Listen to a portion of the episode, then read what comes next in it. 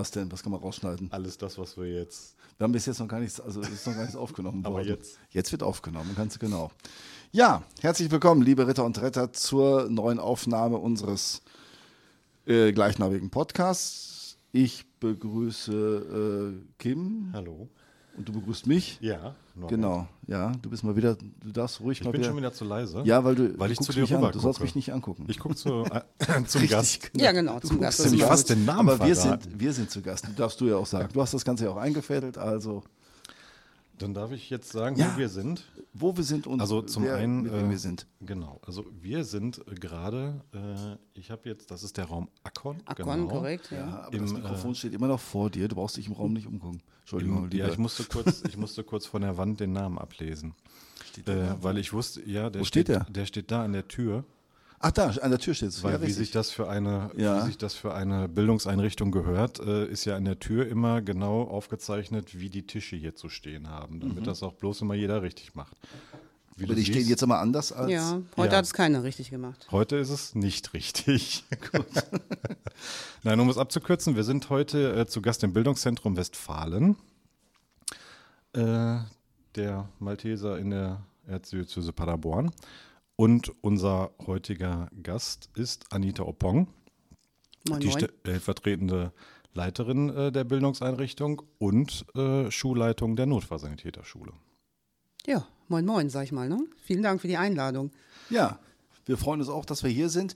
Äh, Und wir haben es gerade schon gesagt, als wir noch, äh, als wir das Mikrofon noch nicht eingeschaltet hatten, äh, dass du unsere Quote nach oben schießt. Ich bin sehr begeistert. Ja, und wir erstmal. Weil wir bis jetzt, äh, was Frauen äh, äh, im Podcast angeht, immer hoffnungslos unterbesetzt waren, was aber nicht an uns liegt, dass wir keine dabei haben wollen, sondern dass es deutlich mehr männliche Ehren- und auch Hauptamtliche gibt als Frauen, würde ich mal so sagen. Zumindest in den Führungspositionen. Ja, also da ganz gewiss. Ja. Und man hört vielleicht auch zwischendurch noch einen anderen Gast, nämlich Sammy. Äh, der ist auch hier und fragt sich gerade, was eigentlich hier passiert. Äh, und dürfte sich eigentlich auch mal in sein Köpfchen, Körbchen legen. legen. Dafür Ja. ist es ja da, ne? Eigentlich ist es dafür da und ich habe es extra dafür mitgebracht, aber ich habe auch schon gehört, er hätte die, er war jetzt zu Gast ähm, bei seinen Gasteltern und hat die letzte Nacht wohl zum Tag gemacht. Und entsprechend müde ist er heute.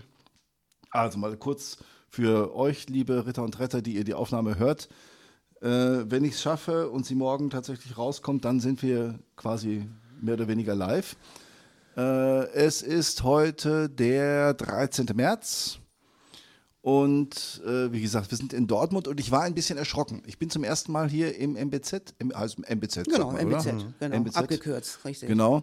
Äh, und als ich dann hier in die Straße fuhr, fuhr ich ja erstmal auf die Fahnen des Roten Kreuzes zu, die offensichtlich auch ihr Ausbildungszentrum hier äh, haben. Ist das äh, absoluter Zufall? Denn das MBZ ist noch nicht so lange hier, oder? Nee, wir sind tatsächlich jetzt im zweiten Jahr hier in der Schläfstraße im Gewerbegebiet in Ablerbeck und ja, es war tatsächlich ein Zufall.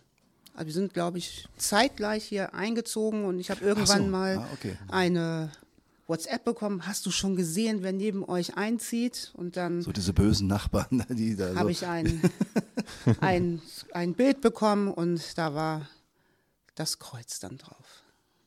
Das ist ja schon mal, also das ist ja auch in Ordnung. Ich weiß nicht, wie ist die, gibt es Zusammenarbeit? Auf jeden Fall, tatsächlich. Ne? Wir sind uns da sehr einig und sehr nah. Ne? Tatsächlich sind wir ja beide Hilfsorganisationen und wir haben da tatsächlich einen sehr freundschaftlichen und kameradschaftlichen Austausch. Tatsächlich, ne? wir verfolgen ja beide das gleiche Ziel. Wir bilden beide hier aus, tatsächlich auch Notfallsanitäter und von da aus ist der Weg tatsächlich kurz. Ja. Kannst du mal deine genauen Aufgabenbereiche jetzt äh, beschreiben? Wo sind deine Schwerpunkte? Also stellvertretende Leiterin, das Genau. habe ich jetzt mitbekommen. Genau, richtig. Und tatsächlich jetzt seit 2018 tatsächlich dann auch offiziell benannte Schulleiterin der Notfallsanitäterschule. Dann gibt es ja immer noch die gesetzliche ja, Besonderheit, dass wir tatsächlich diese staatlich anerkannte Schule jetzt hier im Bildungszentrum eben auch noch mit eingebunden haben. Und ja, die gesetzliche Vorgabe ist es dafür auch ähm, eine Schulleitung geben muss, die auch eine entsprechende Qualifikation haben muss, tatsächlich auch ein Studium, Notfallsanitäter-Ausbildung, Praxisanleiter-Ausbildung. Ja, das habe ich in meinem, ja, jetzt fast schon 13 Jahren bei den Maltesern dann tatsächlich auch über die Zeit lang auch erreicht. Ich bin ja so ein bisschen fremd reingerutscht in die ganze Geschichte. Komma, weil? Also bist du wirklich erst beruflich in die, äh, zu den Maltesern gekommen? Ja, tatsächlich, ja. Ich habe lange, lange Zeit in einer IT-Firma gearbeitet und hatte dann irgendwann mal Lust, ja, mal was Neues kennenzulernen, weil so der berufliche Werdegang oder das, was ich gerne machen wollte in der alten Firma, nicht so schnell zu erreichen gewesen wäre und habe einfach mal querbeet, ich weiß noch, das war Ende 2010, habe gesagt, 2011 werde ich mich einfach mal beruflich verändern und ja, ich habe ja ursprünglich eine kaufmännische Ausbildung absolviert, dann ähm, im Laufe der Zeit auch noch mein BWL-Studium beendet und ja, habe dann einfach mal breit gestreut in die Peripherie, was so tatsächlich für mich in Frage kommt, also Richtung Verwaltung und Organisation. Und ja, unter anderem waren dann auch damals die Malteser dabei, wo ich mich dann auch beworben habe. Und tatsächlich waren die Malteser die ersten, die sich tatsächlich gemeldet haben und mich auch zum Vorstellungsgespräch eingeladen haben. Ja, ah ja. Ja. Kanntest du die Malteser bis dahin? Hattest du irgendwelche Informationen? Oder ist so dieses Typische, was man bei Bewerbungen macht, dann, äh, dann ich habe mir ihre Homepage angesehen und ja. bin sehr interessiert an, äh, macht, man, macht, man das immer, macht man immer noch so, oder? Ja, tatsächlich. Ich musste mich so selten bewerben bis jetzt im Leben. Ich musste mich auch nur einmal bewerben in meinem Leben. Also. Nee, das Stellenprofil hat mich ja tatsächlich interessiert, Organisation, Verwaltung, da habe ich mich auf jeden Fall wiedergefunden und ich muss ja tatsächlich sagen, auch ein ganz ausschlaggebender Punkt war mein Weg zur Arbeit betrug damals nur, da waren wir noch im Probsteihof, oder das MBZ noch im Probsteihof ähm, beheimatet, betrug tatsächlich drei Minuten. Ah. Jetzt Und das war natürlich jetzt auch ein ja nicht unerheblicher Punkt, wo ich gesagt habe, Mensch, im Gegensatz zu vorher, wo ich tatsächlich dann immer mit dem Auto zur Arbeit musste, war es natürlich jetzt eine wirkliche Erleichterung und ja, hat am Ende mhm. auch mit reingespielt, das dass heißt, ich mich auch für den Job entschieden habe. Das heißt, du warst schon vorher in Dortmund. Du hast gesagt, du kommst ursprünglich aus Kiel. Tatsächlich, auch wenn man es mir nicht ansieht, tatsächlich bin ich in Kiel geboren. Ja, war da lange, lange Zeit auch sehr glücklich beheimatet und ja, wer mich so ein bisschen kennt, weiß, dass ich eine lange Zeit lang ganz viel Sport gemacht habe und das auch gar nicht so auch ein wenig erfolgreicher. Und ich habe seinerzeit Ende der 90er ähm, meinen Trainer gewechselt. Ich bin angesprochen worden, weil ich zwischendrin eine sportliche Pause hatte, ob ich nicht mal Lust hätte, noch einmal anzufangen. Und ja, der Trainer war, wohnte damals in Dortmund und dann hat es mich nach Dortmund verschlagen. Jetzt offenbart sich meine große Unkenntnis. Äh, in welchem Bereich warst du tätig, sportlich? Tätig. Ich bin also, äh, 400 Meter gelaufen und 400 Hürden gelaufen. Und nicht ganz so unerfolgreich. Schon krass. Wie, wie krass. Ja, also. Offenbart meine. Oh je. Nee, alles gut, alles gut. Nein, ich, ich wäre jetzt auch nicht textsicher, aber ich weiß auf jeden Fall, deutsche Meisterschaften kann ich mich dran erinnern. Ja, da habe ich also die Fotos von gesehen. Etliche deutsche Meistertitel und tatsächlich auf Juniorenebene tatsächlich auch bis Europa- und Weltmeisterschaften. Ui. Ui. Tja. Dann ist es man jetzt kommt das Wortspiel, also gewohnt Hürden zu über. Nein, das ist jetzt ganz schlecht. Das ist aber, äh, das wusste ich nicht. Also sehr in. Genau. Habe ich noch nicht. Das ist der mhm. Grund, warum ich schlussendlich in Dortmund gelandet bin und immer noch. Also wirklich aus den sportlichen Gründen, weil hier irgendwie, also hast du gesagt, Trainer wohnte ja, genau. hier und. Das war rein personenbezogen. Der hätte ja. auch in München oder in Berlin wohnen können. Das war tatsächlich an ihm orientiert und ja, bin ich im Pott gelandet. Ne? Ja. Und dann kam das, das läuft aber nicht hauptberuflich, das ist wirklich, ich sag mal, ausgeprägtes äh, nebenberufliche Tätigkeit. Wenn, ja, es hat schon eine Zeit lang schon, war das schon Hauptbestandteil meines ja.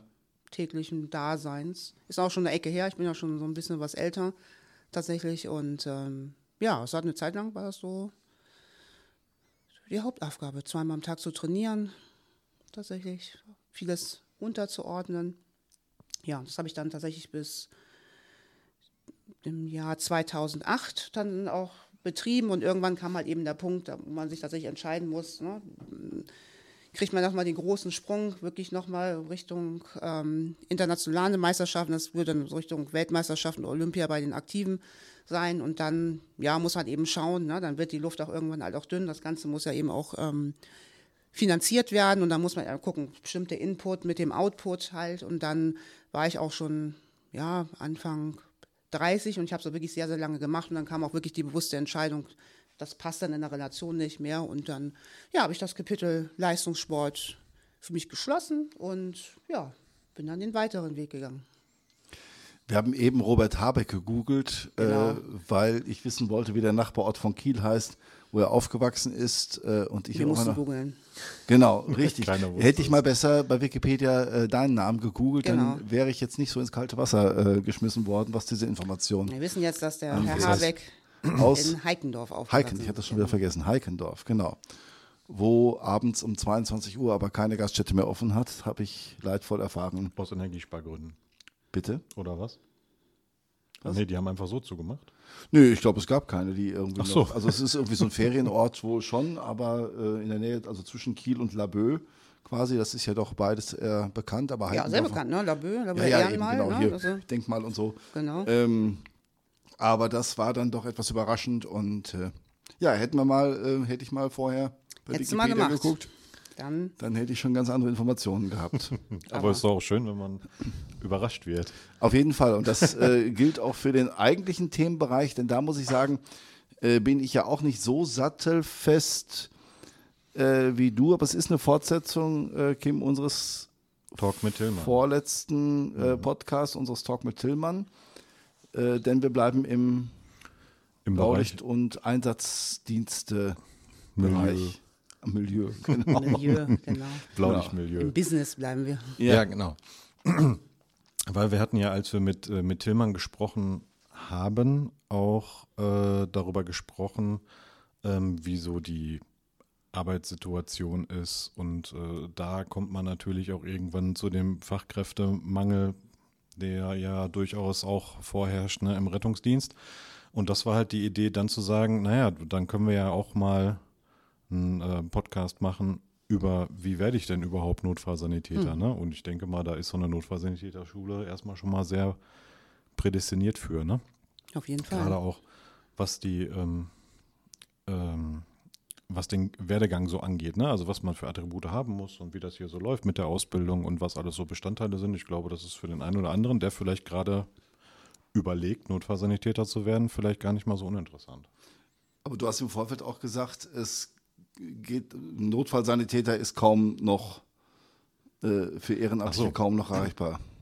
Ja, wir hatten ja vorher, genau, das war, das hatten wir vorher kurz besprochen. Ne? Früher gab es ja den Rettungsassistenten, das war ja für einen Ehrenamtlichen noch, also es war auch nicht wenig, also Anita kennt das ja, ne? Die hat das ja auch durchgemacht. Tatsächlich, ja. Ähm, das ist schon nicht wenig Aufwand, es war aber noch machbar, Ja. weil du halt nach deiner schulischen Ausbildung die Freiheiten hattest, dir in deinem Anerkennungsjahr, was du ja machen musst, ähm, dann auch die, die, die praktischen Bestandteile so zu legen, dass das Das halt für dich halt, auch ne? passt mit Ja. Work-Life-Balance und mit deinem hauptamtlichen Arbeitgeber, weil, ne? Also Work-Life-Balance, äh, sag ich mal, ist, wenn man diesen, sag ich mal, berufsbegleitenden Weg, wenn man den einschlägt, ist mit Work-Life-Balance, ist es dann nicht so weit her. Ich habe es tatsächlich auch, Du hast dir aber auch nicht viel Zeit gelassen. ja nun, ne? man muss ja schnell ins Ziel kommen. Ne? Das ist halt so verankert. Ne? Keine Zeit verlieren, schnell ins Ja, Ziel kommen. ist- prinzipiell ist ja, aber es würde halt etwas entspannter gehen. Das ist trotzdem anstrengend. Ne? Also ich meine, wer vielleicht auch einfach mal Abendschule gemacht hat oder so wie ich, ne, Abendgymnasium besucht hat, der weiß, wie das ist mit äh, 40 Stunden die Woche arbeiten und dann nochmal 15 Stunden die Woche Schule. Ne? Das ist schon krass. Aber es wäre noch machbar gewesen, wenn du den Zeitraum etwas überdehnst. Das kannst du jetzt natürlich bei einer dreijährigen Ausbildung eher so nicht mehr oder gar nicht mehr. Also es wird schon schwierig. Ne? Also Wir hatten halt damals tatsächlich noch die Möglichkeit, ne? auch für Ehrenamtliche, wenn man zum Beispiel den Rettungssanitäter absolviert hatte, das habe ich ja auch getan, und dann berufsbegleitend noch den Aufbaulehrgang für dann Rettungsassistenten absolviert, weil da gab es halt unheimlich viele Wege, dass ich dann doch noch auch mit Zeit, ne? und es gab auch damals eben auch noch berufsbegleitende Angebote, die auch entsprechend dann auch noch für einen Ehrenamtlichen ähm, schaffbar waren, die das tatsächlich berufsbegleitend ähm, gemacht haben, das Ziel zu erreichen, aber in einem überschaubaren Zeitraum, aber auch gegebenenfalls, wenn man halt nicht so die Zeitkapazitäten hatte, das auch auf längere Zeit zu ziehen. Ne, Das war halt so, wenn man den Rettungs Rettungssanitäter absolviert hatte, den Aufbaulehrgang dazu gemacht hatte und den theoretischen Teil bestanden hatte, ging es am Ende nur darum, seine Stunden zusammenzufahren. So, ich habe es dann tatsächlich mit wenig Work-Life-Balance gemacht und habe halt durchgezogen und habe das dann tatsächlich, ähm, ja, doch in schon, sag ich mal, für meine Begleitumstände dann doch sehr schnelle Zeit halt absolviert. Ich habe mich irgendwann mal erschrocken, als ich meine ähm, Auflistung machen musste und am Ende, als ich meine Stunden voll gefahren habe, musste ich dann, dann entsprechend mir ähm, das bescheinigen lassen und habe dann ähm, meine Anerkennungszeiten, ähm, die ich absolviert hatte, eben bei der Behörde eingereicht und habe mich dann wirklich erschrocken, als ich gesehen habe, was ich da eigentlich in dieser Zeit durchgeprügelt habe. Das war schon, ich habe das in dem mhm. Moment ja gar nicht so gemerkt, aber im Nachgang habe ich gedacht, Mann, Mann, Mann, das Wie war. Wie viele Stunden waren das nochmal? 1600, ne? Äh, ja, 1680. Ich, ne? Irgendwie genau. so, ja. Bevor wir auf die, auf die Ausbildung an sich kommen, nochmal äh, bei dir. Das heißt, du hast dich erst beworben hier bei den Maltesern mhm. als als kaufmännische Angestellte tatsächlich. Also ah, okay. ich wusste zu dem Zeitpunkt tatsächlich nicht, ähm, was ein Wunschschnellverband. Ich habe das war für mich wie im fremden Land stehen. Ich hatte die Kollegen und jeder erzählte irgendwas und ähm, ich hatte wirklich, ich sage jetzt mal, keinen Plan, was ja. sie da erzählten halt, außer na, dass ich meine Verwaltungstätigkeiten gemacht habe. Aber das hat mich irgendwann auch so genervt tatsächlich, dass ähm, ja Teilnehmer, Dozenten reinkamen und sagten, ja, na, irgendwie kannst du mir was zum Atmung sagen oder kannst du mir mal kurz die Reha-Puppe rausbringen und das finde ich ja ganz schlimm, ne, wenn ich da irgendwie gute Miene zum bösen Spiegel machen muss und dann tust du mal so, als ob du Ahnung hast. Ich hatte aber gar keine Ahnung. Achso, das hast du also aus eigener Motivation gesagt, ich will jetzt wirklich in diesen Bereich so stark rein? Nee, nee, eigentlich nicht. Ich hatte eigentlich gesagt, ich mache mal so ein bisschen, damit ich so ein bisschen verstehe. Ja. Ne? Also sprich, ich habe mit dem Einsatzsanitäter angefangen, tatsächlich dann den Rettungshelfer halt und na, alte Sportler Seele halt, ne? das muss dann immer auch mehr sein. Ne? Und ja, dann wurde es halt der ähm, Rettungssanitäter und ja, dann habe ich tatsächlich, wie sagt man, ähm, Blut, Blut geleckt und so. dann muss es dann was dann dann war es der Assistent so und dann ja. kommen wir tatsächlich auch in die Zeiten wo wir dann auch tatsächlich schon in die Novellierung kamen ne? ich glaube das ist ja bekannt dass ähm, der Rettungsassistent da kommen wir jetzt auch glaube ich schon so ein bisschen in das Thema rein ähm, vom Notfallsanitäter ähm, abgelöst wurde ne? da gab es ja 2010 den besagten Stichtag ne? wo im Prinzip das ähm, Rettungsassistentengesetz quasi mehr oder weniger stillgelegt wurde und durch das Notsan G gleich Notfallsanitätergesetz abgelöst wurde. Und da wurde tatsächlich dann auch eben die dreijährige Notfallsanitäterausbildung etabliert, also eine klassische dreijährige Ausbildung, wie man sie so kennt, auch vergleichbar mit ähm, der dreijährigen Ausbildung in der Krankenpflege oder die dreijährige Ausbildung ähm, zur Bankkauffrau, Kaufmann. Ja. Aber wie sieht jetzt, bleiben wir erstmal nochmal bei den Ehrenamtlichen, das ja. würde mich interessieren, denn ich denke mal, diese, was wir über, über Personal und sowas besprochen haben, das betrifft ja eben nicht nur das Hauptamt, sondern auch den ehrenamtlichen Bereich. Also mhm. wie Sie, was, was ist für, den, für Ehrenamtliche realistisch möglich zu schaffen? Genau. Ah. Also ganz klassisch gibt es ja, glaube ich, ist ja bekannt, den Einsatzsanitäter, das ist ja quasi so die niedrigste Stufe, wie man jetzt in den rettungsdienstlichen Bereich einsteigen kann. Das ist ja damals auch primär ähm, installiert worden, um auf Sanitätsdiensten entsprechend ähm, das Personal aufzustocken und entsprechend dort unterstützend tätig zu sein. Dann gibt es teilweise eben auch ähm, auf Länderebene Bestimmungen, dass es zum Beispiel für den Sanitätsdienst, so habe ich das damals auch wahrgenommen, dann irgendwann die ähm, Voraussetzung war, auch Rettungshelfer ähm, NW zu sein. Ne, das konnte man auch sich auf den Einsatzsanitäter ähm, anrechnen lassen und gerade in dieser niederschwelligen oder in der kleinsten Stufe der rettungsdienstlichen Ausbildung, die auch dann tatsächlich für die Ehrenamtlichen interessant ist, da haben wir eben auch viele Angebote, die halt eben auch berufsbegleitend ähm, auch laufen und das ist eben auch das, was ähm, für die Ehrenamtlichen auch schaffbar ist und auch oft auch sehr gewünscht wird. Ne? Das sind dann diese klassischen Wochenendlehrgänge, die dann entsprechend auch über einen längeren Zeitraum ähm, sich strecken, sodass man dann auch sagen kann, wenn man jetzt von der Rettungshelferausbildung ausgeht, die 80 Stunden ähm, dauert, das ist ein Zeitraum, wenn man den für sich plant, dann ist auch ähm, oft ein Ehrenamtlicher gewillt, auch zu investieren, sage ich jetzt mal. Das ist ja wirklich ein überschaubarer Zeit, wo ich sage, okay, es sind jetzt mal vier, fünf Wochenenden, sage ich jetzt mal, die ich ähm, von meiner freien Zeit investiere, aber dann schlussendlich doch ähm, ein ähm, Zertifikat oder ein Zeugnis zu erlangen, was mit einer staatlichen Prüfung ja auch abschließt und ja, mit einem Rettungs... Ich, ja, Entschuldigung, dann bin ich Rettungshelfer. Helfer. Genau. Als niedrigste Stufe.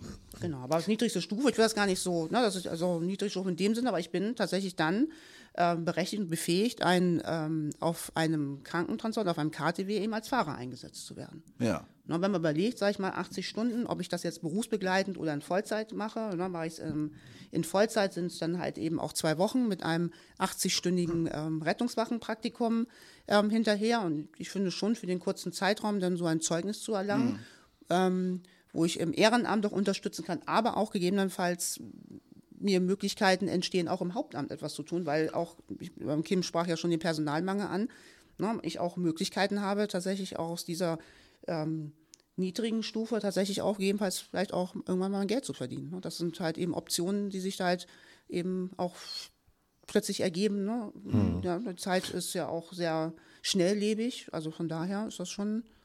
Das ist halt schon, also 80 Stunden Ausbildung hört sich jetzt erstmal nicht viel an, ne? Ja. aber wenn man sich mal so die Bestandteile aus dem Lernzielkatalog anguckt, äh, das ist auch schon ganz schön eng bemessen. Ne? Also ja. Ich weiß auch mal, das spätestens schon nach dem zweiten Tag. Ne? Ja, der Sammy schnarcht. Meine Ja. Leckerchen interessieren auch nicht mehr. Aber ja, regelmäßig, also zweiter Unterrichtstag, da traue ich mich kaum auf den Flur, weil ich sage, mir alle gefühlt den Vogel zeigen, nach dem Motto, wie sollen wir das halt eben auch schaffen? Ich sage immer, das läuft schon. Das geht, Geht. schon. Aber wir haben ja unter unseren Ehrenamtlichen nicht nur äh, die Rettungshelfer. Wir haben ja schon auch in jeder Gliederung eigentlich Leute, die äh, äh, höher ausgebildet unterwegs sind. Das heißt, die nächsten Stufen sind durchaus für einen Ehrenamtlichen noch leistbar. Genau. Dann als Ich nächste vergesse, Stufe, ich vergesse die immer wieder, diese Stufen. Ich, hab, ich bin jetzt wie lange Jahre dabei. Das ist ja nicht schlimm, das geht mir, das geht mir im äh, pastoralen Raum genauso. Das ist, äh, ich überlege das gerade, ob mich das tröstet, aber ich muss da auch immer nachsteuern. ja. Das ist halt so. Also, wir haben den Rettungshelfer, dann kommt Rettungssanitäter? genau. Der Rettungssanitäter. ihn, Genau. Ja, genau. Und ja, dann ist ja jetzt nur noch, gibt es jetzt nur noch Notfallsanitäter.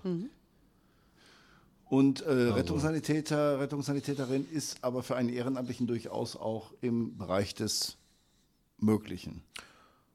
Also ich würde sagen, ja. Also ich glaube, wer das werden möchte und bereit ist, die Zeit zu investieren, kann das auch neben dem Beruf werden. Das ist jetzt durch die Novellierung vielleicht ein bisschen anstrengender Ja, geworden, bisschen weil sich da prozentuale Anteile der praktischen und theoretischen Ausbildung verändert haben. Aber die, die Anerkennung ist doch, glaube ich, immer noch ne, vom Rettungshelfer, ne, die 80 Stunden. Genau, ich muss ja mal ein Also- bisschen ausholen tatsächlich. Ne? Es gibt sozusagen halt ähm, auch gesetzliche Bestimmungen. Und ähm, das Ganze ist jetzt im letzten Jahr final jetzt hier auch ähm, in NRW umgesetzt worden. Also wir sind jetzt zum 01.01.2023 auch in die, ähm, in die ähm, novellierte Rettungssanitäterausbildung eingestiegen. Auch da gibt es ja mal Übergangsfristen. Einige Bundesländer sind schneller dabei, einige halt eben nicht. NRW war mal wieder eine der letzten, aber wir haben es jetzt auch geschafft, tatsächlich, dass wir auch mit ähm, eingestiegen sind. Und ja, wie Kim eben auch sagte, also wenn ich jetzt einmal die alte Rettungssanitäterausbildung einmal kurz erkläre, das waren eben 160 Stunden ähm, Theorie, im Anschluss daran noch einmal 160 Stunden Klinikpraktikum und 160 Stunden Rettungswachenpraktikum und im Anschluss gab es eben noch eine Abschlusswoche. Ne, wie Kim halt eben auch sagte, man hat ja auch die ähm, Möglichkeit, sich Rettungshelferqualifizierung oder erlangte Rettungshelfer, eine erlangte Rettungshelferqualifizierung auch anerkennen zu lassen. Das ist oft eben auch der Weg, den auch Ehrenamtliche einschlagen. Die sagen, okay, ich nehme erstmal die Zeit und ähm, absolviere erstmal den ähm, Rettungshelfer NW, investiere. Ich erlebe es auch oft, dass Ehrenamtliche tatsächlich dafür Bildungsurlaub nehmen, tatsächlich. Oder auch wirklich sagen, ich pack mir das zurecht mit Urlaub, wie auch immer tatsächlich, weil das ist aber jetzt noch meine ganz persönliche Meinung, wo ich sage, ähm, Wochenenden ziehen sich seit, ne, das klar schafft man es eben auch, man hat aber Pausen dazwischen, aber so ein kompakter Lehrgang an sich in der Gruppe, je nachdem, hat auch nochmal eine ganz andere Dynamik, als wenn man immer noch die Unterbrechung hat. Aber jeder, habe ich das Gefühl, findet da auch so seinen Weg. Also wie Kim auch sagte, wer das auch möchte, der ähm, baut sich das auch so zurecht, dass es auch eben klappt. Was halt, würdest ne? du aus der Erfahrung sagen, was ist da besser? Also ich vergleiche das jetzt mal mit, ähm, mit dem Jagdschein. Ja, Ähm, okay. Da gibt es ja auch diese Kompaktkurse, so. diese Crashkurse und diese Wochenendkurse. Und alle, die das machen, sagen eigentlich, okay, durch diesen Kompaktkurs hast du im Grunde die gleichen Zahlen, aber es wird doch viel einfach auch ins, ins Kurzzeitgedächtnis gehämmert und äh, du musst dir nachher dann doch nochmal wieder äh, vieles in der Praxis erarbeiten. Äh, könnte man das analog auch sagen, dass man, wenn man das über die Wochenenden macht, äh, dass, man, dass man vielleicht etwas kontinuierlicher im Thema bleibt und es dafür längerfristig auch äh, von den Inhalten her hängen bleibt? Also für und wieder. Ne? Das tatsächlich auch ein berufsbegleitender Lehrgang, sage ich mal, wird einfach lang, wenn du viele Pausen dazwischen hast. Also ich persönlich präferiere immer, wenn wir in die Planung ja. gehen oder wenn ich aus dem Ehrenamt auch mal angesprochen werde, Mensch, Anita, das habe ich auch so oft, wir wollen mal einen ESAN tatsächlich machen, ne? kannst du es unterstützen, wie auch immer, da sind wir ja auch immer ähm, fürs Ehrenamt auch unterstützend tätig, gerade ähm, in den Bereichen und da sage ich mal tatsächlich, ich sage einmal Augen zu und durch, Ne? Dann sagt man wirklich, wenn man kontinuierlich seine Wochenenden weg hat, vielleicht nochmal ein, ein Wochenende dazwischen, da ist man aber relativ schnell auch wieder drin. Und es gibt ja durch Corona sind wir ja auch in diese Online-Phasen reingekommen. Da haben wir auch viele Möglichkeiten, was jetzt tatsächlich, wo Corona auch den Ehrenamt in Anführungsstrichen ein bisschen in die Karten gespielt hat, weil viele Sachen einfach auch online ähm, unterrichtet wurden. Ne? Sodass wir auch sagen konnten, okay, wir haben jetzt mal einen Unterrichtsblock, wo wir Montag, Mittwoch, Freitag abends Online-Unterricht haben tatsächlich, und ich komme nur zum Wochenende rein oder die Themen sind ähm, so gestrickt, dass man halt wirklich eine Woche wirklich nur Online-Unterricht hat und dann wieder in die Präsenz hier vor Ort herkommt. Da ist man tatsächlich wirklich durch Corona und diese Flexibilität, die wir jetzt durch diese, durch diese, ja, doch durch das Verständnis oder durch diese Offenheit, die wir jetzt gegenüber dem Online- oder Blended Learning haben, ist es für manche ähm, Unterrichtsinhalte oder Formate, gerade fürs Ehrenamt, ein bisschen einfacher geworden. Ne? Weil man hat ja oft auch, dass die Ehrenamtlichen jetzt auch nicht wirklich aus den Großstädten kommen. Wie ihr vorhin auch sagt, es sind ja eher auch mal kleinere Orte. Das muss einmal nochmal bewerkstelligt werden, dann auch nochmal zu fahren, was noch ein zusätzlicher Aufwand ist, wenn man bis 15, 16 Uhr arbeitet und sich dann ins Auto setzt, dann na, für gegebenenfalls nur drei, vier Unterrichtseinheiten nach Dortmund wieder nach Hause fährt, da wird so ein Tag oder so eine Woche auch schon sehr lang. Ne? Und mhm. da ist es tatsächlich für manche Dinge auch wirklich komfortabler geworden, dass man einige Dinge wirklich online machen kann und dass dann der Zugang oder der Weg, sage ich jetzt mal, für eine ehrenamtliche berufsbegleitende Ausbildung dann teilweise auch ein bisschen einfacher geworden ist. Ja. Na, um die Praxisphasen kommen wir nicht herum, sage ich, ne, weil Reanimieren durch Bildschirm ist schwierig. Ne, das ähm, muss tatsächlich auch eben vor Ort stattfinden. Aber ja, da gab es halt ähm, ja, viele Wege, die sich dann tatsächlich auch geöffnet haben, manches etwas ähm, einfacher zu gestalten, wo vorher einfach die Wege versperrt mhm. waren, weil mhm. tatsächlich diese, dieses Verständnis oder dieses, ja, das ähm, ja, oder diese Zugänglichkeit oder die Akzeptanz von Online-Unterricht ähm, jetzt ein ganz anderer geworden ist. Das ist ja wie eine Selbstverständlichkeit. Wir reden jetzt von Team-Meetings, da sagt zuckt keiner mehr tatsächlich halt. Mhm. Ne? Und wie, das, wie schnell das auch einfach sich etabliert hat und so selbstverständlich geworden ist. Mhm. Na, macht es auch in der Planung tatsächlich auch wirklich einfacher. Wir haben jetzt gerade, habe ich mit ähm, den ähm, Kollegen aus Gütersloh, haben wir jetzt tatsächlich auch einen ehrenamtlichen Rettungshelferkurs jetzt ähm, anberaumt im Mai. Und das ist tatsächlich auch so ein Hybridkurs, sage ich immer. Also Online- und Präsenzteile halt. Ja. Zurück zu den Ausbildungselementen. Das mhm. heißt, wir sind jetzt beim Rettungssanitäter. 160 Stunden. Ja, jetzt nicht mehr, ne? Jetzt nicht mehr, jetzt sind tatsächlich. Wir ein bisschen mehr. also zumindest der Theorieblock, ne? ne? Genau. genau. Also grundsätzlich ist immer noch die, die 520 Stunden Ausbildung, ne? die immer noch gleich geblieben ist. Der einzige Unterschied ist, dass wir ähm, jetzt im Theorieteil 240 Stunden haben. Also wenn ich das jetzt auf Vollzeit umrechne, sind sechs Wochen versus zwei Wochen weniger Klinikpraktikum. Mhm. Also man hat den Schwerpunkt verlagert, ne? genau. weil das theoretische Wissen, also zumindest habe ich das damals so empfunden, dieser Aufbau vom Rettungshelfer auf dem Rettungssanitäter, das war schon hartes Los. Ne? Also ich hatte damals Glück, dass mein Chef so nett war und hat mich freigestellt. Also sonst, ich konnte einen Vollzeitkurs machen, aber wenn ich mir überlege, was ich da alles noch mehr gelernt habe zu dem, was ich vorher hatte, ist das schon ein dickes Brett gewesen. Und ich hatte nur vier Wochen Zeit, das zu lernen. Und ich finde auch, das ist jetzt, also klar, es sind natürlich sechs Wochen Schule, musste halt auch irgendwie erstmal unterbringen, ne? Aber ich glaube, in Summe ist es für den Schüler angenehmer. So.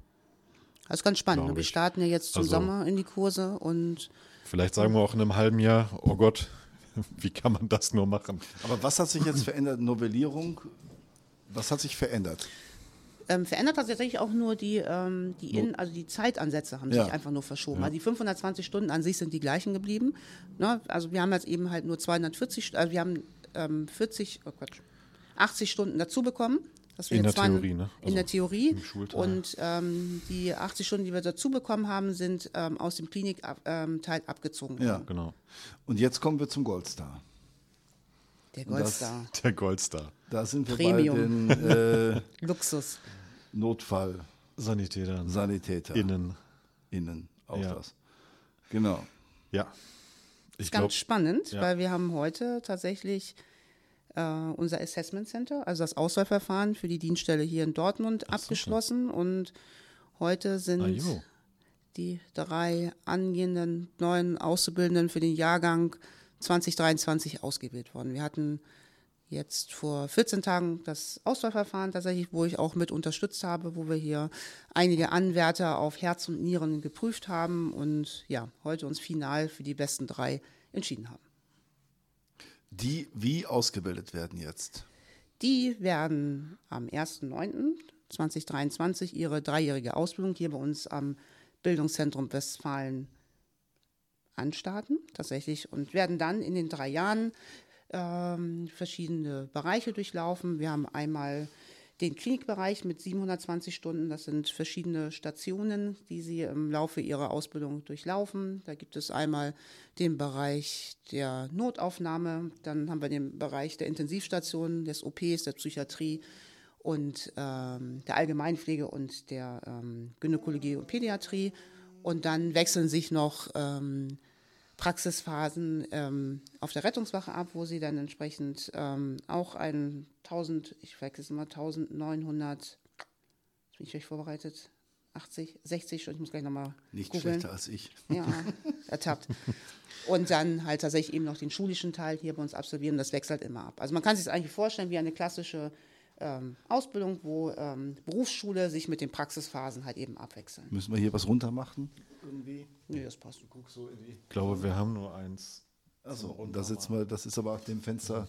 Das Nee, das passt schon, alles gut. Ähm, was, was für eine Voraussetzungen bringen diese Auszubildenden mit? Sind das alles ausgebildete Rettungsassistenten? Nein, das heißt, der Zugang zu der Ausbildung zum Notfallsanitäter oder zur Notfallsanitäterin ist ja ähm, tatsächlich gesetzlich, gibt es gesetz- gesetzliche Vorgaben. Ne? Man muss ähm, das 17. Lebensjahr vollendet haben, einwandfreies Führungszeugnis haben, dann physisch, psychisch dafür geeignet sein, den Job zu absolvieren. Das muss man sich vom Arzt halt eben bestätigen lassen.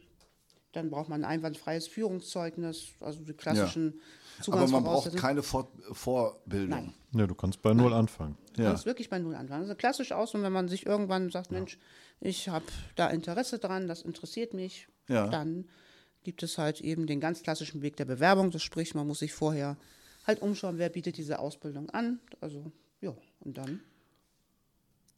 Ja, weil diese, ich glaube, du willst vielleicht auf diese Anerkennung hinaus, ne? Ich, also bei, also Ich will auf gar nichts hinaus. Ich wollte eigentlich nur wissen, ob das Voraussetzung ist dafür. Aber Nee, grundsätzlich nicht, nicht. aber es gibt auch keine Möglichkeit, also ich meine, Rettungsassistent zu sein und dann Notfallsanitäter zu werden, da gibt es zig Möglichkeiten, wie das passieren kann, je nachdem, wie lange man schon im Beruf ist. Aber ansonsten bringt es dir für den Notfallsanitäter, hast du sonst, ob du Rettungshelfer bist oder Rettungssanitäter, ist vollkommen egal. Ne? Das ist alles. Das wird, halt, macht sich vielleicht am Ende. da wird nichts angerechnet oder Schön so. auf Das dem verkürzt Papier halt, ne? nicht die Ausbildungsdauer. Ne? Und das macht es halt auch so schwierig halt für fürs Ehrenamt, weil wenn man mal diese ganzen Stunden zusammenrechnet, äh, macht das mal neben dem Beruf, ne? Also den Notfall. Den ja gut, wenn das ein ne? Ausbildungsberuf Also- ist, kannst du es. ja gut, es gibt jetzt auch es gibt auch Konzepte, ne? Da kannst du das berufsbegleitend machen, ne? Ja. Ähm, aber das ist schon ein ganz schön dickes Brett. Das ist schon ne? ein Wort halt. Also, ne? also fünf Jahre, es gibt tatsächlich die Möglichkeit, das ähm, auf fünf, fünf Jahre zu strecken. Auch da ist aber die Zugangsvoraussetzung, dass man Rettungs dafür muss man tatsächlich Rettungssanitäter sein. Und das ist also, für mich persönlich ist das schon ein ganz harter Brocken tatsächlich. Ne? Weil fünf Jahre, wenn man überlegt, da haben andere jetzt vielleicht im Vergleich, dass sie ihren Bachelor und sogar, wenn sie schnell sind, ihren Master obendrauf halt. Und das ist halt wirklich eine lange, lange Zeit. Ne? Also Novellierungen sind in der Regel, sagt man, oder sollen in der Regel Verbesserungen sein. Ist es Verbesserung? Also der Ansatz, der dahinter steht, tatsächlich, ja, die Verbesserung soll ja oder ist ja die oder der Ansatz oder der ähm, ist ja, wenn man die Notfallsanitäter nimmt, ist es ja die höchste nichtärztliche Qualifikation, die man in Ja. Deutschland tatsächlich erlangen kann. Ne, Und es war ja damals auch, oder es ist ja darauf ausgelegt, sage ich mal, das Gesundheitssystem in dem Sinne zu entlasten, indem man durch diese dreijährige Ausbildung den Notfallsanitäterinnen und ähm, Notfallsanitätern mehr Kompetenzen quasi ähm, ja, zuteilkommen lässt, ne, um tatsächlich dann eben auch entsprechende heilkundliche Maßnahmen auch eben am Patienten oder ähm, tatsächlich auch ausüben zu können. Aber wir zwei Klingt spannend, ne? Ja, es klingt spannend, weil ich, also das habe ich in verschiedenen Bereichen immer mal wieder natürlich, manche werden jetzt denken, meine Güte, der ist ja so lange bei den Maltesern und hat überhaupt keine Ahnung. Ähm, aber in verschiedenen Bereichen immer mal wieder durchgesprochen, aber das geht wirklich, wenn man nicht in der täglichen Praxis ist, Ich glaube tatsächlich aber geht auch, vieles dass davon äh, äh, verloren. gerade dieser Spezialbereich, ne? Also, wenn du da jetzt in der Ausbildungsvor, in der, so in diesem ganzen Ausbildungsablauf auch nichts da zu tun hast, dann ist Ja, das das- vielleicht aber auch tatsächlich was. Ich meine, das ist jetzt total interessant, ne? So, auch für dich total interessant und für viele andere vielleicht auch. Aber ich finde es jetzt auch nicht schlimm, wenn man das halt nicht weiß, obwohl man Malteser ist. Klar. Also- Also, es gibt auch Leute, die machen im Wesentlichen Sozialen, das, dafür sind die Malteser breit aufgestellt. Dafür könntest du um mich jetzt fragen, wenn so eine äh, Hospizbegleiterin, ich hoffe, das ist richtig ausgedrückt von der Ausbildungsqualifikation her, was die so für Ausbildungsbestandteile hat, kann ich leider auch natürlich. nur mit den Schultern zucken. Ja. Weiß ich überhaupt nicht. Ne? Aber wir wollten ja nochmal den äh, Schwerpunkt legen. Wir haben mit Tillmann gesprochen über äh, Personalmangel. Und jetzt höre ich, es sind drei ausgesucht. Das hört sich nicht viel an. Ja, wie immer, Ausbildung kostet Tja, eben auch Geld halt. Das Und dann ist halt eine Finanzierungssache. Ne? Genau. Tatsächlich, na, dann ist die Frage, was haben wir für Möglichkeiten auf den Wachen? Tatsächlich auch unsere Wache würde gerne auch mehr ausbilden, weil irgendwann ist halt einfach die Kapazitätsgrenze erreicht. Ne? Habe ich nur eine gewisse Anzahl an Rettungsmitteln, sag ich mal, gibt mir die auch quasi die Anzahl der Möglichkeit, Auszubildende oder wirklich oder Auszubildende auch einfach vor. Ne? Tatsächlich, die müssen ja auch entsprechend betreut sein. Da gibt es entsprechende Vorgaben. Da müssen Praxisanleiter entsprechend ähm, vor Ort auch mit etabliert sein, die die ähm, Auszubildenden und Auszubildenden ähm, vor Ort eben auch betreuen. Also der Bedarf an sich, ne, jeder sagt, ja, klar, aber wenn die Kapazitäten nicht da sind, nicht da sind, kann man entsprechend auch leider die Bedarfe dann auch nicht entsprechend anpassen halt. Das ist Jedenfalls nicht in der Zeit, wo es halt gut wäre. Ne? Ja. Also diese Novellierung, ich, also oder beziehungsweise die Einführung des Notfallsanitäters, also ich, es ist eine gute Idee, ne? Weil auch durch, durch das du halt diese hochqualifizierte Ausbildung hast, darfst du auch ganz andere Dinge machen, was der Rettungsassistent jetzt zum Beispiel äh, halt nicht darf, ne? Aber man darf auch nicht vergessen, jetzt ist halt eine Situation eingetreten, ne? Mm, Die Ausbildung dauert länger, während der Ausbildung, früher der, der, der Rettungsassistent in der Anerkennung, der ist halt als zweiter Mann gefahren. Der Notfallsanitäter Azubi fährt jetzt als dritter Mann mit. Also quasi wie so ein Azubi halt sonst auch im normalen Ja. Betrieb arbeiten würde. Ich meine, klar, die arbeiten zu und so, ne? aber die fahren halt nicht zu zweit, sondern zu dritt. Das macht ja das Problem nicht weniger. Und früher hattest du halt diese Rettungsassistenten, die haben halt ihren schulischen Block gemacht, ne? sind dann halt in ihr Anerkennungsjahr gegangen und waren halt äh, ja, im Anerkennungsjahr als volle Kraft einsetzbar. Diesen Effekt hast du jetzt auch noch zusätzlich dazu, dass du sowieso zu wenig Personal hast. Ne? Und das ist halt, das ist halt eine krasse Entwicklung. Ich meine, keine Ahnung, ob man das damals absehen konnte, als das eingeführt wurde, aber das in, in Summe und diese geringe Anzahl an Ausbildungsplätzen, Kapazitätsgrenze ne, ist erreicht. Krankenkassen äh, finanzieren nur eine gewisse Anzahl an Ausbildungen pro Jahr da reißt dir jetzt halt erstmal auf die nächsten Jahre nichts, ne? Also Das ist halt Ich die würde Geschichte. da ne? keinem- das kostet einfach Geld. Ne? Das sind halt Kollegen eben irgendwie viele sagen, ne? Beteiligte, die daran das ist in zwei, drei Jahren besser. Also es ist ein bisschen besser, aber gut ist es immer noch nicht. Und wenn man sich mal die Demografie auch nochmal anguckt, tatsächlich, da muss man auch wirklich auch nochmal reingucken. Ne? Machen wir uns nichts vor. Notfallsanitäter versus Rettungsassistent, die Zeiten haben sich auch einfach geändert. Ne? Das ist wirklich ein knüppelharter Job. Ne? Ich glaube, wir müssen nicht darüber ins Detail gehen, sage ich mal, wie sich die auch das Setting oder die Surroundings für ähm, ja, Rettungsdienstpersonal auch ähm, tatsächlich verändert haben, ne? sei es physische und ähm, auch die körperliche Belastung. Ne? Dann Corona hat noch einen ganz großen Anteil daran, tatsächlich halt, ne? der, der Verschleiß, die Motivation, der Stress, ne? die hohe Krankheitsquote spielt jetzt auch nicht, sage ich jetzt mal, der Situation in die Karten halt. Ne? Das ist halt eben auch eine Geschichte, wer soll es einfach auffangen? Ne? Der, wenn jemand die 112 ruft, er die 112 und möchte eben tatsächlich, dass jemand kommt. Ne? Der man sich erwartet, dass jemand kommt, ja. Ne? Und wenn man sich jetzt tatsächlich auch die Taktzahlen teilweise anhört, ne, wenn ich mit Kollegen mich unterhalte, also ne, ab und an fahre ich ja dann auch nochmal, weil es mir auch ähm, einfach sehr viel Spaß bringt. Und wenn man dann eben hört, dass Autos abgemeldet sind, weil tatsächlich einfach die Wagen nicht besetzt werden können aufgrund von Personalmangel. Ne? Und dass die Spirale dreht sich halt immer weiter nach unten halt. Ne? Und wo kommen wir am Ende an? Und dass wir wirklich die medizinische Versorgung nicht mehr leisten können. Und ich sage jetzt gerade, dieses Delta ist einfach unheimlich groß für das, Ja. was Ähm, an Bedarf da ist und ähm, wie Kim eben sagt, auch nicht in absehbarer Zeit tatsächlich auch ähm, geschlossen werden kann.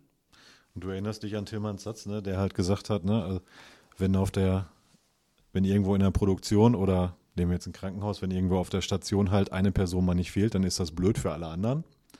Aber wenn halt von der Zwei-Mann-Besatzung einer nicht auf dem Auto ist, dann fährt das Auto halt nicht, ne? Und dann Ja, und dann kann man das sich ja halt so, ne? die Spirale halt ausrechnen. Ne? Und ich meine, ein backen Auto, können die sich das Personal halt auch nicht, ne? Wenn der halt fehlt, dann fehlt der halt, weil der muss, der Wagen muss so und so besetzt sein und wenn der das dann halt nicht ist, dann bleibt er halt stehen, ne? aber die Einsatzzahlen werden ja dementsprechend auch nicht weniger. Ne? Ja. Tatsächlich, wenn du Pech hast, werden sie halt noch höher. Und Das dann- ist ja das, was Tillmann äh, sagte, eben, dass ja. mittlerweile eben auch für Dinge die 112 gewählt wird, für Ja. die man äh, vorher gesagt hätte, komm, ich mache ein Pflaster drauf und am Ja. Montag. Die äh, Selbsthilfefähigkeit unserer Bevölkerung ist schon sehr zurückgegangen, allerdings nur in bestimmten Altersgruppen, würde ich jetzt mal so sagen.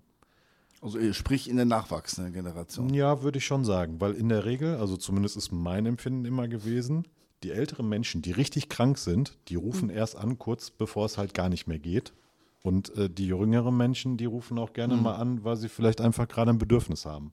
Ja, Also das finde ich schon, das kann man schon so, glaube ich, verallgemeinern. Das soll jetzt natürlich nicht heißen, dass alle jungen Menschen immer den Rettungsdienst wählen, aber du merkst halt schon, es gibt halt Generationen, die sind das halt gewohnt, mit so einer Mangelgeschichte halt irgendwie klarzukommen. Ne? Die haben dann auch ein ganz anderes Verständnis dafür.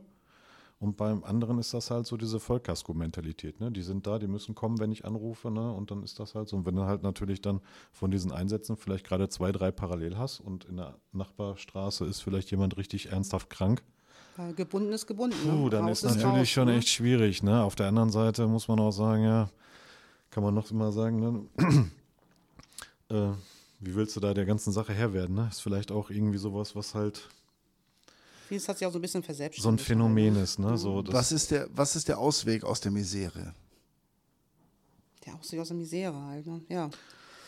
Ich glaube, das ist Motivation tatsächlich viel, ne? hochhalten. Um was zu machen? Denn das habe ich ja jetzt gelernt. Also Mhm. die wirklich die Notfallsanitäter-Ausbildung zu machen, ist, ist ein Beruf für Ehrenamt quasi nicht leistbar. Das heißt, da muss ich mich schon für entscheiden. Das ist eine bewusste Entscheidung. Hauptamt Ja. äh, äh, zu machen. Aber für die Rettungs, jetzt haben wir eben schon wieder die Begriffe durcheinander geschmissen, glaube ich. Rettungshelfer, Rettungs Sanitäter. Sanitäter, aber jetzt kam eben in der Diskussion zwischendurch immer noch mal wieder der Begriff des Rettungsassistenten. Ja, um halt nur zu ver vergleichen, ne? diese beiden Ausbildungen, wie es halt früher war, ne? wie Ah, früher das. Personal halt rekrutiert wurde und wie jetzt das Personal halt rekrutiert wird, ist halt eine ganz andere. Also du hast jetzt eine wesentlich längere Zeit von Beginn der Ausbildung bis ich kann den einsetzen, als es halt vorher war. Ne? Das ist halt, diese, diese Dinge, die greifen halt ineinander ein. Ne? Zusätzlich erhöhte, erhöhte Einsatzzahlen, erhöhte Einsatzbelastung, erhöhte Krankenzahlen. Ne? Das ist halt. Entschuldigung, Sammy, das ist der Hund gerade. Da müssen wir jetzt, glaube ich, nochmal halt einen Schritt ne? zurück machen. Also ich glaube, ich bin ja nicht der Einzige von denjenigen, die auch den Podcast hören, äh, die jetzt gerade durcheinander gekommen. Ich habe irgendwie dunkel in Erinnerung, in der Tiefe, im tiefen Süden meines Herzens, ähm, dass es da noch diese vierte Stufe gab. Stimmt das? Also es, ich habe irgendwie, jetzt kam ja dieser Rettungsassistent nochmal rein. Rettungshelfer, Rettungsassistent, Notfallhelfer gab es nicht. Jetzt gibt es Rettungssanitäter, der ein Zusammenschluss ist aus. Äh, nee, der Rettungssanitäter da hat sich nicht, raus. hat sich nicht gerade großartig was geändert, nur dass da die Stunden, die, die Verhältnisse sich verändert Genau. haben. Kommt der Also Begriff des Rettungsassistenten jetzt plötzlich her? der Begriff Rettungsassistent war früher, gab es keinen Notfallsanitäter, dafür gab es den Rettungsassistenten. So. Und den Rettungsassistenten hat man jetzt quasi auslaufen lassen und dafür den Notfallsanitäter gestartet. Gut, haben wir das jetzt nochmal In die Reihe gebracht. äh, in die Reihe gebracht. Gut. Okay, und da ist die Ausbildung entsprechend länger geworden und da entsteht uns jetzt diese, äh, diese Personallücke auch. Ja. Und ich glaube tatsächlich auch wirklich aus diesem sozialen und äh, vielleicht auch äh, psychischen Faktoren, ne? Also unheimlich hohe Belastung, also je nachdem, wo man halt gerade Ja, ist, ne? also- Aber gerade hier in der Innenstadt im, äh, im, im Bereich, ne, unheimlich hohe Einsatzbelastung für ja, manchmal auch wirklich nicht nachvollziehbare Notfallszenarien, wie auch immer die halt, ich sagte ja schon, bei, bei Tillmann, als wir den Podcast hatten, habe ich auch gesagt, ne, der Leitstellendisponent kann halt auch nur das schicken, wo er halt am Telefon in diesen 30 Sekunden, die er Zeit hat, halt dann entscheidet, was halt da kommen soll, ne, aber das ist schon echt ein krasser Job, ne, also das darf man schon echt nicht vergessen, der ist sehr fordernd, sowohl Definitiv. physisch, also als auch physisch als auch psychisch. psychisch. Ne? Ist das wirklich, Also das ist das ist schon schon wirklich eine Hausnummer das halt. ist ne? schon nicht ohne. Erfreulicherweise, und das würde ich jetzt, weil wir vorhin, äh, weil wir vorhin auf die Frauenquote so ein bisschen gekommen sind, mein zumindest Eindruck ist, ich kann mich daran erinnern, in meinen Anfangszeiten gab es, glaube ich, genau zwei Frauen bei den Maltesern im Hauptamt im Rettungsdienst und mittlerweile sind es, ich würde jetzt mal ein Prozent sagen, vielleicht 40 Prozent. Ja, tatsächlich auch. Also ich kann das nochmal, ich nehme Also- auch gerne nochmal einen Querschnitt aus meinen Es gibt auch positive Kursen Entwicklungen. Halt, ne? Da ne? bin ich auch mittlerweile bei wirklich Pari halt. Ne? Also das Mhm. ist halt tatsächlich, ähm, Also man merkt halt auch, der Beruf wird halt auch durchaus interessant, äh, nicht nur für die Männer der Zunft, sondern tatsächlich auch für die Frauen ist sehr interessant, ne? Also Auf jeden das Fall. schon, viel, äh, dann können wir vielleicht nochmal generell Zahlen sagen. Wie viele Menschen durchlaufen hier die Rettungsassistentenausbildung? Notfallsanitäter. Notfallsanitäter Nein, ich meinte nicht die Notfallsanitäterausbildung, sondern die Rettungs... Den Rettungsassistenten kannst du aus deinem Kopf streichen, weil den gibt es nicht. den Rettungssanitäter. Meine Güte. Kann mir nachher bitte jemand einen Kaffee reichen? Ja, Soll ich den dann holen? Wir haben noch, ich kann, ich kann gerne kurz rausgehen, ist kein Problem. wir haben auch Cola hier. Ich kann das auch ohne, dass man Ich das spule nochmal merkt. zurück. Das glaube ich nicht. Äh, Also diese Ausbildung, Rettungssanitäterausbildung. Wie viel durchlaufen die so im Jahr? Kann man das sagen? Ungefähr?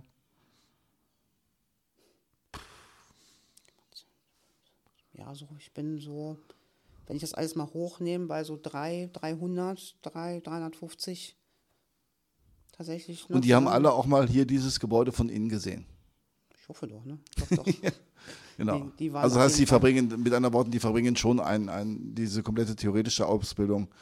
Also keiner geht hier raus, bevor er nicht den Abschlusslehrgang Nein, hier das ist schon absolviert klar, aber, aber die sind alle einmal hier, äh, ähm, das, das läuft Es gibt natürlich auch die hier. Möglichkeit, das ist das Schöne tatsächlich daran, dass ähm, wir auch diese Durchgängigkeit haben. Also das heißt nicht nur, dass wir bei, beim Malteser Bildungszentrum hier nur noch Malteser tatsächlich auch ähm, die ähm, Ausbildung durchlaufen können. Ne? Also wir haben ja auch verschiedene Bildungszentren, Ja. sodass wir auch oft ähm, Teilnehmer haben, die vielleicht ihren Grundlehrgang in Bonn absolviert haben, aber hier aus zeitlichen oder terminlichen Gründen hier bei uns unseren Abschlusslehrgang machen. Wir haben auch ganz viele, ich sage jetzt mal, Privatkunden, die das wirklich ähm, ja, aus privaten Gründen machen. Der Klassiker ist immer, wenn ich jetzt den Sommerkurs nehme, ähm, ist immer die ähm, ja, Vorbereitung aufs Studium. Der Klassiker. Ja. Ich will irgendwann mal Medizin Okay. studieren, habe den Platz nicht bekommen, ich möchte die Zeit überbrücken.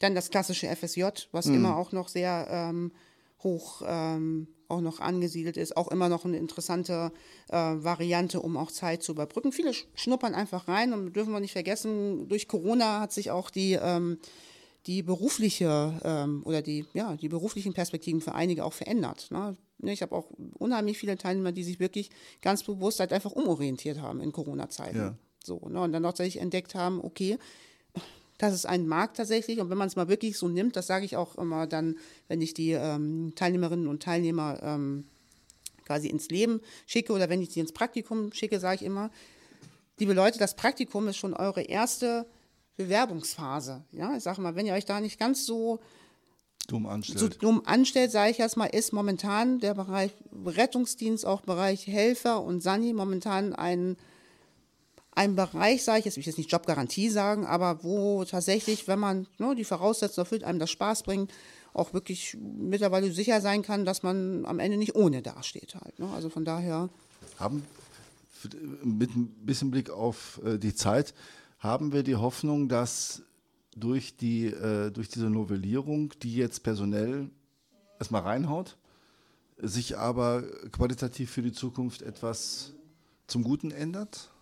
Muss. Ich glaube, da muss man einfach auch an das Gute glauben. Ne? Veränderungen, das war nun wirklich ein ganz großer Einschnitt, ja, mit der Novellierung, also sprich mit der Etablierung des Notfallsanitäters. Man darf nicht vergessen, ja, gerade das Bereich der heilkundlichen Maßnahmen ne, und quasi die hohe Lobby des Arztes jetzt hier, das ne, darf man ja auch nicht ähm, verkennen und jetzt ähm, quasi der Notfallsanitäter noch also näher an den Arzt quasi mhm. herangerückt ist, gerade was auch so invasive Maßnahmen angeht. Das war natürlich ne, vorher auch wirklich Hoheitsgebiet. Auch da, glaube ich, braucht es jetzt auch Zeit und ähm, Geduld, bis das sich Ganze auch gesetzt hat. Ja, das ist natürlich jetzt auch Ne, wo vorher der Arzt gesagt hat, bis hier und nicht weiter. Sagen wir, kommen wir jetzt in Bereiche rein, gerade mhm. wenn man in die ländlichen Gebiete geht, wo tatsächlich am Ende kein Notarzt vor Ort ist. Oder wir natürlich mit dem Telenotarzt eben arbeiten und wo tatsächlich dann auch wirklich heilkundliche Maßnahmen auch einfach durchgeführt werden müssen. Und da bedarf es, glaube ich, echt noch wirklich Geduld und immer wieder, und da sage ich auch immer, sind auch, ist auch die Zunft der Notfallsanitäterinnen und Notfallsanitäter auch ähm, mit im Spiel, auch was dazu zu tun, dass dieses Vertrauen auch in diesen Ausbildungsberuf und in die Fähigkeiten, die einem ja jetzt auch wirklich zuteil gekommen sind, eben auch ähm, ja, dieses Vertrauen auch tatsächlich von der Ärzteschaft ist ja nun wirklich das Gegenüber, ne, dass so, okay, da sind wir auf einem guten Weg, dass wir näher zusammenkommen halt. Ne, mhm. das ist halt eben sehr wichtig. Und das ist eben auch wichtig, dass dann in, mit dieser dreijährigen Ausbildung auch gewährleistet, dass man am Ende auch wirklich einen hochqualifizierten, gut ausgebildeten Notfallsanitäter oder Notfallsanitäterin quasi dann ins Leben schickt. Ja. Da haben wir natürlich als Schule eben auch die definitiv die Verantwortung, auch wirklich, sage ich jetzt mal, den qualitativen Ansprüchen, das, ne, welches das Gegenüber hat, eben auch gerecht zu werden. Okay, ich würde sagen, oder? Ja. Wir machen hier erstmal einen Schlusspunkt. Ich denke, dass viele mit mir mitgelitten haben. weil ich äh, auch wirklich.